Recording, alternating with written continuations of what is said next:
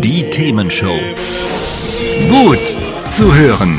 Gegen Langeweile. Herzlich willkommen beim Themenshow Podcast. Habt ihr uns schon abonniert? Wenn nicht, wird's Zeit. Ihr findet unseren Podcast auf podcast.themen-show.de. Und jetzt viel Spaß mit unserem heutigen Thema, das direkt aus unserer Radioshow stammt.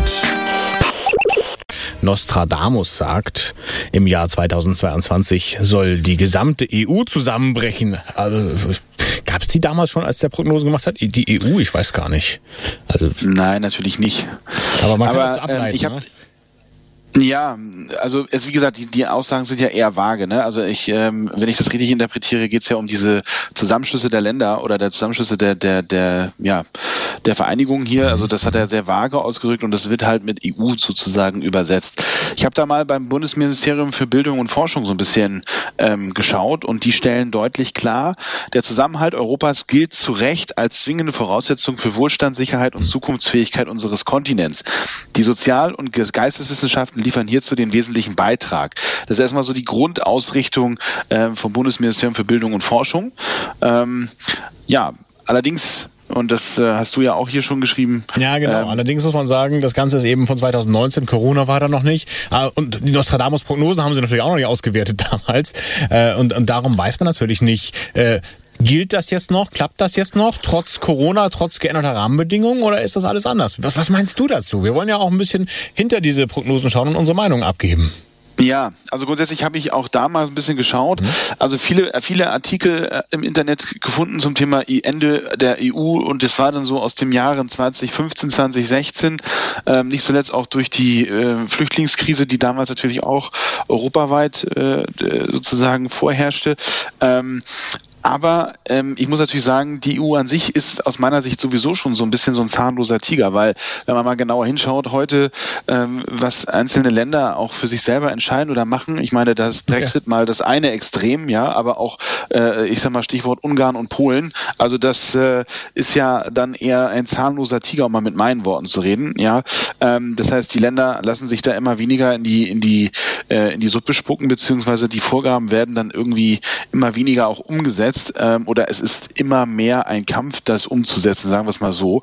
Ähm, insofern bin ich persönlich der Meinung, dass es hier eher auch mal darum geht, dass das Konstrukt EU vielleicht auch nochmal zu hinterfragen ist, nicht im Sinne von abschaffen, sondern einfach nochmal zum Thema ja, nachbessern, evolutionär betrachten, dass es vielleicht nicht mehr ganz so zeitgemäß ist, wie es jetzt ursprünglich mal aufgesetzt war.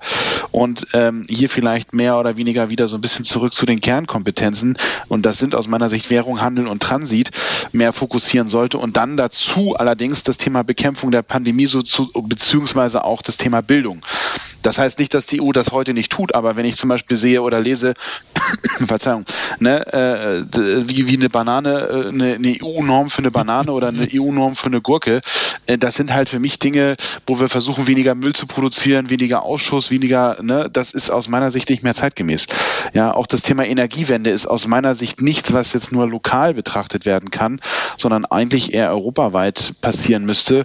Das heißt, ich würde da eher erwarten und auch sehen wollen, dass die EU da mehr ja, ihre Kernkompetenzen ausspielt und das, was sozusagen Ländersache ist, auch weiterhin Ländersache bleiben lassen. Das heißt also, differenziert EU auseinanderbrechen siehst du eigentlich nicht, verstehe ich da jetzt raus, aber man müsste sie eigentlich mal ein bisschen neu aufstellen. Das ist deine Meinung. Korrekt, ja. Ich musste gerade mal husten, es tut mir leid. Ich musste mich mal kurz muten. Ja, Weil das ist live hier. Es andere sind gestorben, ich weiß. Ja, genau, so gerade so geht's. Ja. Ähm, also genau, also das äh, wäre schon so äh, meine Meinung. Das, was nicht heißt, dass deswegen die EU zusammenbrechen muss, aber im Endeffekt haben wir ja genau das, dass wir hier jetzt Einzelmeinungen, Einzelsichten haben und das bedeutet natürlich nicht unbedingt mehr Zusammenhalt, gerade in so einer schwierigen Zeit wie aktuell. Ja, ich habe natürlich auch Gedanken gemacht und das, was du gerade sagtest mit, äh, ja, immer mehr wieder aufs eigene Land zu gucken, das ist wahrscheinlich menschlich naheliegend. Erstmal die eigene Gruppe versorgen und dann weiter gucken. Aber ich glaube auch, das ist tatsächlich der eigentliche Feind der EU. Nationalismus. Brexit war jetzt ja nun gerade, äh, du hast ja auch schon gesagt, Polen, Ungarn, äh, wo man sagt, okay, die EU-Urteile, die EU-Gesetze können wir ja machen, aber nur wenn sie uns passen, sonst lassen wir das lieber. Ähm, ja, wenn wir uns zusammenraufen wollen, dann funktioniert das vielleicht nicht. Und äh, ich habe mir auch Statistiken angeguckt. Zwischen 2004 und 2014, also schon auch ein bisschen länger her, ist das Vertrauen der Bürger in die EU von 50 Prozent auf 31 Prozent gesunken. Und die Identifikation der Bürger mit Europa ist auch gesunken. Es sind nämlich nur noch 41 Prozent der EU-Bürger der Meinung, äh, Europa ist meine Heimat. Viele sagen eher Deutschland, Frankreich, was auch immer. Das jeweilige Land ist meine Heimat. Und das ist nur noch knapp über 1995, als es die EU ja in der Form noch gar nicht gab. Also klar gab es da schon was, aber noch nicht so, wie es heute ist. Ähm, da waren es nämlich 37 Prozent. Also tatsächlich geht diese Identifikation mit Europa offensichtlich aktuell ein bisschen zurück und ich kann es auch ein bisschen verstehen. Undurchschaubare Strukturen so ein bisschen, ähm, Gesetze, die irgendwie erlassen werden. Du hast das Gurken- und Bananengesetz da schon eben mal genannt. Auch so Energiesparlampe und so war nicht bei jedem beliebt, auch wenn das, glaube ich, ökologisch jetzt im Nachhinein wahrscheinlich doch ganz schlau war. Aber in dem Moment erstmal hat es, glaube ich, keiner richtig verstanden. Aber man muss eben auch sagen, und darum glaube ich, die EU bleibt und wird nicht auseinanderbrechen im Jahr 2022, also meine Meinung schon mal vorweg. Äh, die tut uns ja auch irgendwie gut. Wir sind gemeinsam stärker gegenüber anderen Großmächten. Selbst wenn wir jetzt einen relativ losen Verbund haben, wenn wir nicht sagen, wir haben eine gemeinsame Außenpolitik und so weiter und so fort, selbst dann sind wir gemeinsam ja stärker als einzeln. Äh, 70 Jahre Frieden, über 70 Jahre, das darf man nicht verachten. Ein großer Binnenmarkt mit für alle Seiten guter Regulierung und das alles hält doch mindestens mal zusammen. Da gibt es noch viele weitere Punkte. Das heißt, auch wenn die EU manchmal unbequem System wirkt. Und auch ich persönlich sage, es ist eine ganz komische Maschinerie.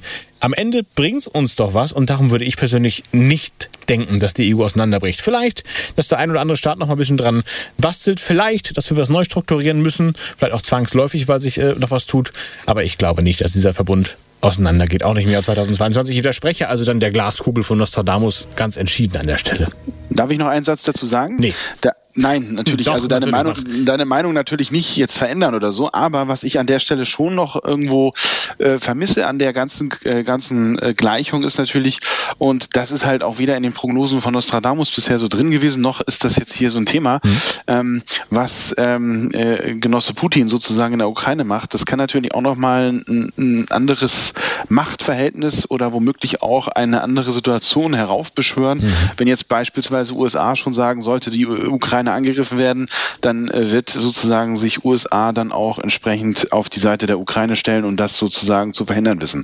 Das heißt, da kann natürlich auch noch mal eine ganz andere Dynamik reinkommen, ähm, äh, was jetzt vielleicht momentan noch nicht absehbar wäre oder nicht absehbar ist, aber das ist natürlich auch etwas, was dann noch mal womöglich auch die EU, ich sag mal so vorsichtig, auf eine neue Zerreißprobe stellen könnte. Ja, also das könnte man mhm. vielleicht auch noch ergänzen an der Stelle. Das stimmt. Oder eben auch stärken könnte. Beides ist möglich. Genau, ja, ja, klar. Aber kannst mal sehen, das hätte Nostradamus so nicht kommen sehen. Von der Ukraine hat er nie gesprochen, glaube ich. Interessant. Ja gut, wie gesagt, also das, das wollte gerade sagen, also das sind so die Themen, die natürlich auch aktuell so ein bisschen, ich sag mal so im, im, im Raum wabern, mhm. ne?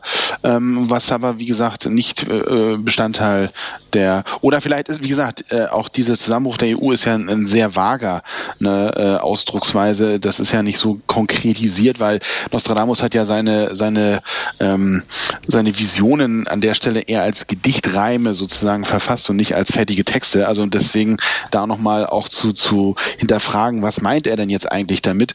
Äh, nur das wollte ich nochmal ergänzen, dass das eventuell ja auch noch ein Thema sein könnte, was da irgendwo mit reinspielt. Hat's euch gefallen? Sagt's weiter. Habt ihr Feedback? Sagt es uns. Studio at themen-show.de oder per WhatsApp 040 52 11 01 52. Mehr Podcasts von uns gibt's unter podcast.themen-show.de. Themenshow.